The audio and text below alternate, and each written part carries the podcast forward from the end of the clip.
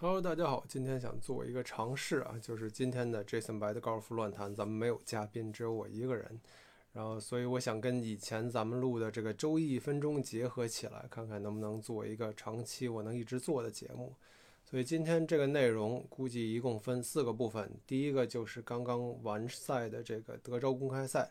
冠军 Corey Connors 他的球杆都有什么？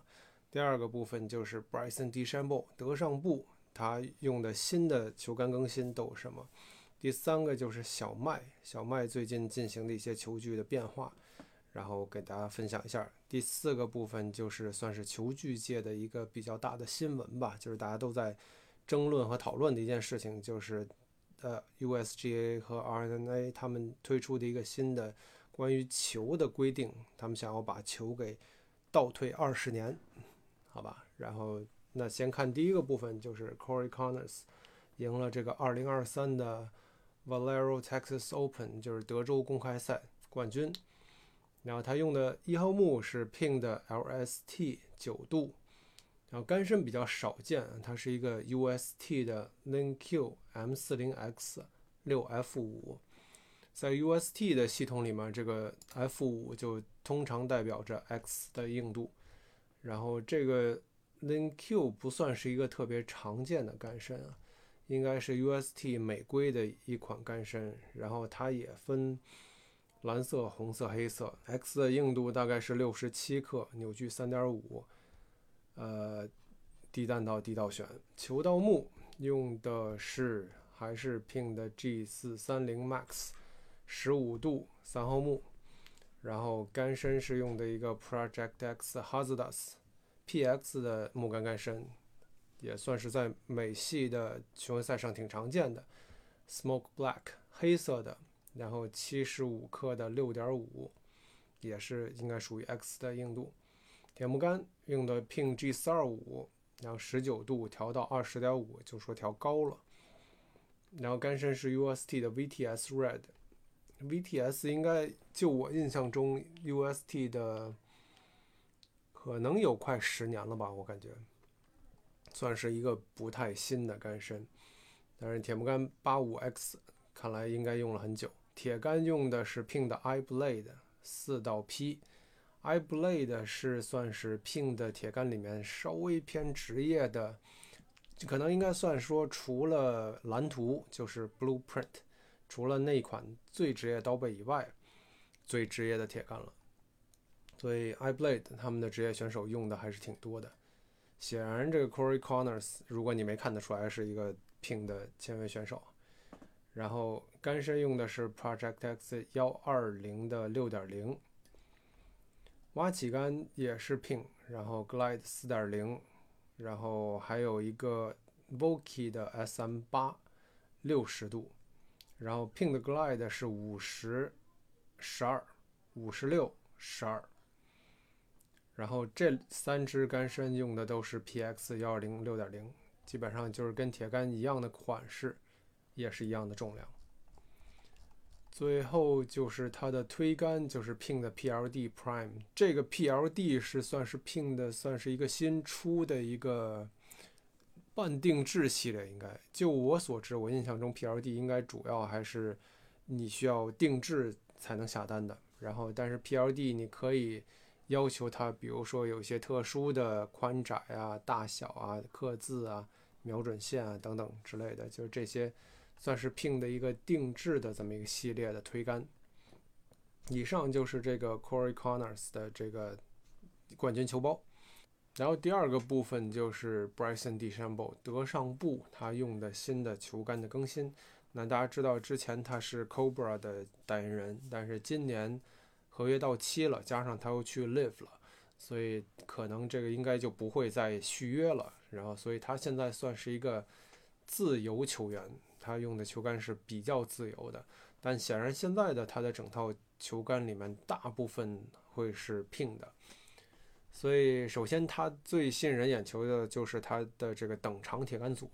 他现在用的这个铁杆是 Ping 的 I 二三零。铁杆组一直到六十度，然后有五十六、有五十、有四十五，所以有四支挖起杆都是这个 Glide 四点零。然后但是它还是保留了之前它一直使用的一个五十六度的这个 Artisan 的挖起杆。我之前给大家测试过这个 Artisan 的铁杆，所以其实挖起杆还是很有意思的。我们接下来会多试试看它的挖起杆。长杆的部分，它还有一个 Ping 的 Crossover 二号铁，十五度的干面角，所以对正常来说肯定是非常难打起来的。但是 Bryson DeChambeau 大家都知道啊，不是正常人，他八号铁可能能干到快两百五，所以。这个对他来说应该不是太大的问题。然后一号木的部分，他倒是用了一个不一样的。一号木他用的是 TaylorMade Stealth Two Plus，就是暗影二代的职业版，然后八度的杆头。所以这个在可能前两个月他就已经在场下测试了，所以应该不算是一个新的大家觉得惊奇的东西。所以铁整个的球包里面只有一号木是用的这个 t e l m a 但是他对这个一号木显然是很喜欢的。我觉得他说他能够有一个比较低的起飞，比较低的倒悬，对他这个速度的人来说，就能打三百五以上的人来说，肯定降低倒悬都是一个比较大的一个需求。然后另外他还有一支备用的 Ping 的 LST，所以低倒悬的版本应该也是四三零。所以应该说，整体的 Ping 的使用率还是非常非常高的。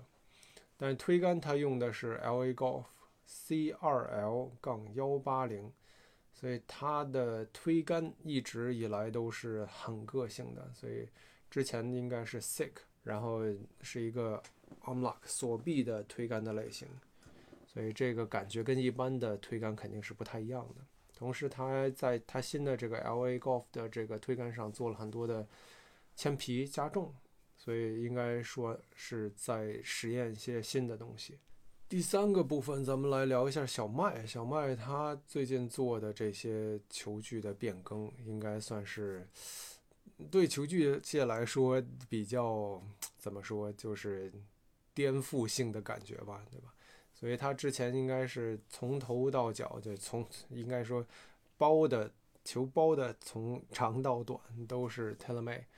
但是最近在年初的时候，他赢比赛的时候，他用的是一个 Voki 的挖起杆，所以他的挖起杆他显然好像有一点儿比较喜欢 Titleist 的感觉。其实，在小麦的职业生涯的初始部分。一直都是一个 Titleist 的签约球员，所以那会儿他其实是非常大的 Titleist 的签约球员。但是签约了 TaylorMade 以后，就是全部的球杆。哦，sorry，其实应该说签约了 Nike 以后，他就是全套的 Nike 球杆，包括腿杆。所以他跟当时的老虎不太一样，老虎还很大部分百分之九十九的时间都用的是 Titleist 的，就是 Scott Cameron 的推杆。但是小麦在签约了 Nike 以后，就应该是开始用 Nike 的推杆，但是好像一直就不怎么赢。然后，但是到后来到 TaylorMade 了以后，他也逐渐换上了大头的 Spider 的推杆，所以这个时期应该还是用的很长。然后到现在来说，年初他一个是他先是把挖起杆换上了 Voki 的，就是 Titleist 的 Voki 挖起杆。然后同时，他应该是改变了他跟 TaylorMade 合约里面的一部分，所以允许他使用一些不同的球杆。所以到最近的几周，他推杆也换成了以前的条形的这个 Scott Cameron，就是大家熟知的圈 T 的推杆。所以这个其实对我们这个。算是研究球具界的人来说吧，还是挺震撼的，因为小麦算是一个非常具有代表性的选手，然后他对球具做的每一点的变化都是非常非常吸引人目光的。然后他之前很多时候讲过，说大头的推杆提供更高的容错性，然后包括我我印象中他看我看到过他跟森川。讲说这个他怎么用从一个条形换到一个大头的这么一个过程，但是还有很多有意思的背景故事，就是其实很多球员像 DJ，他也是很著名的，就是一来他比较多的时候用那个 TaylorMade Spider 黑头的嘛，TaylorMade 还出过这个限量版。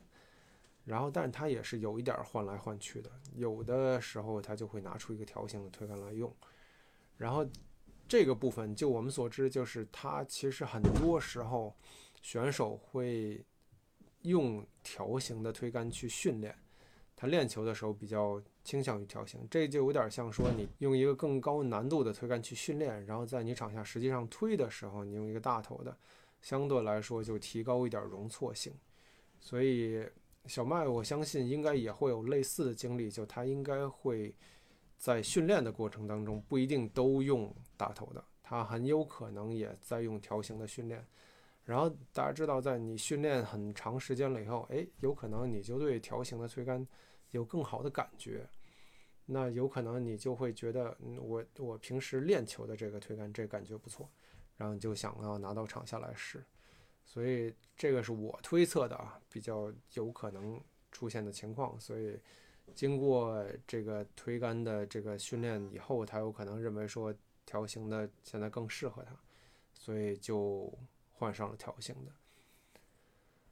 然后腰木的部分，他也是之前有过一些算是比较突兀的言论，就是他曾经在记者发布会上说，他之前的一代的一号木其实用的挺好的。然后，但是不得不换上二代的，然后据说是因为一代的它打的太久了，杆面变平了，变薄了，比较接近超标了。对，所以其实这也是一个选手挺会，算是会遇到的情况吧。假如一支一号木你用的特别久，那有可能时间久了就会变成超标的。但是现在来说，它应该是又换回二代了，所以我们很期待说。再看到现在的 Master 就是大师赛，他会用什么样的球具装备？然后第四个部分就是最后的一部分，就是我们想给大家聊一下，说这个球的这个最近的一些新的信息。如果大家不知道的话，三月中旬，他呃 USGA 和 RNA 就算是世界高尔夫的这个主体主管部门吧，他们。发布了一项算是有可能会植入一个新的规则，这规则就像早些年，如果大家熟悉的话，知道这个凹槽规定，对吧？还有这个杆面的反发系数的规定，就是对球距会有一定的限制。其实这个讨论时间很长了，他们想要把这个球给倒退回二十年前，基本上就是说，我们想要这个球不要飞得那么远。所以可能会是一个十码到三十码的距离的缩水，就是这个会将来会出一个新的关于球的规定，就是这个球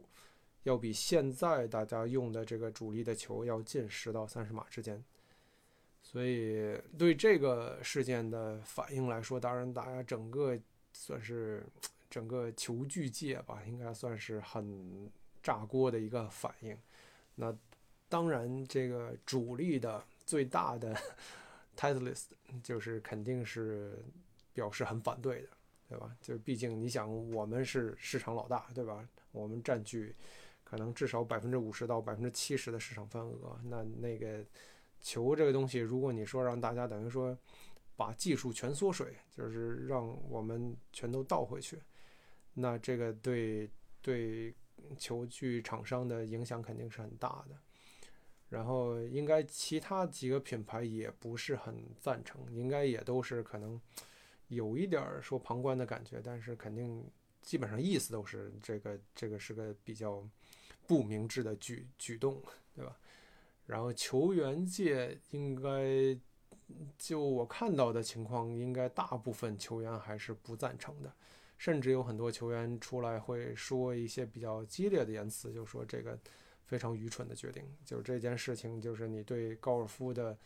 发展没有任何的意义，对吧？然后当然也有小少数像小麦是说，他说他支持这个这个规定的，当然这个东西就是中间会不会有别的什么原因考量，咱们就不清楚了。但是我感觉就一般球员的，或者说一般咱们业余球手的感觉上来说吧，都是。比较不支持的啊，其实我应该再再稍微详细一点说，这个规定的这个限制范围其实是主要是职业球员，就他会说，呃，职业球员，而且是根据比赛当时的场地的规定，就是说这个场地，你打这场比赛，他会要求你用特这种限制距离的球。他说这个是不限制业余球手的，所以业余球手你是可以用就是现在的球的。但是呢，这个问题显然就是，就我所知啊，就是不会是一个很明确的分的这个状态，因为像有的东西，你比如说测距仪这个东西。是比较职业业余分开的，对吧？业余球手咱们都可以用测距仪，都可以带用坡度的。然后职业球手正常的，就是咱们能看到的大赛都是不让用这个测距仪的。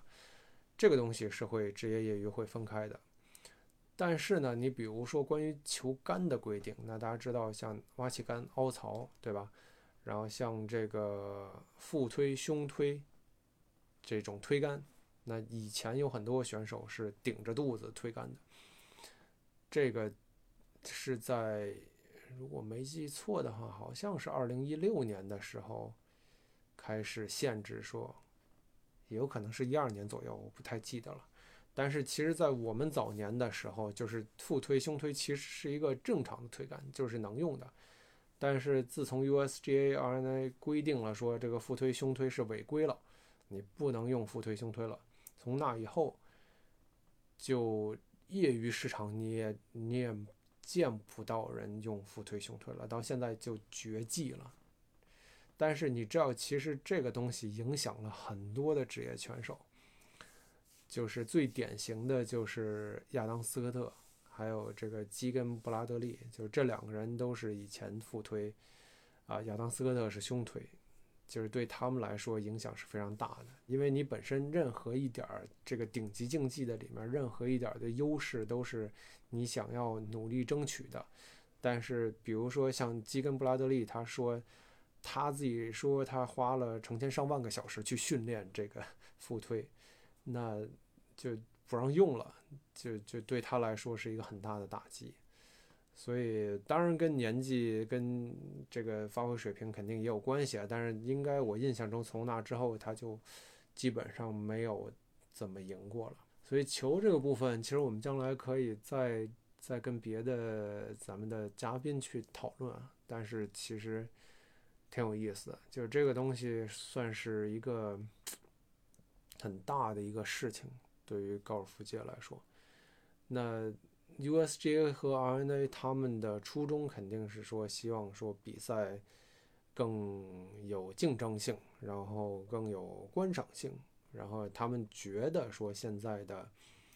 球手这个距离太远了，影响了一些竞技性。但是我觉得广大的高尔夫球手，包括媒体也好，就是我看到的这个媒体的宣传，并没有觉得说这个球会是就是。现在你最主要需要解决的问题，就大家没觉得这是个问题。我球确实是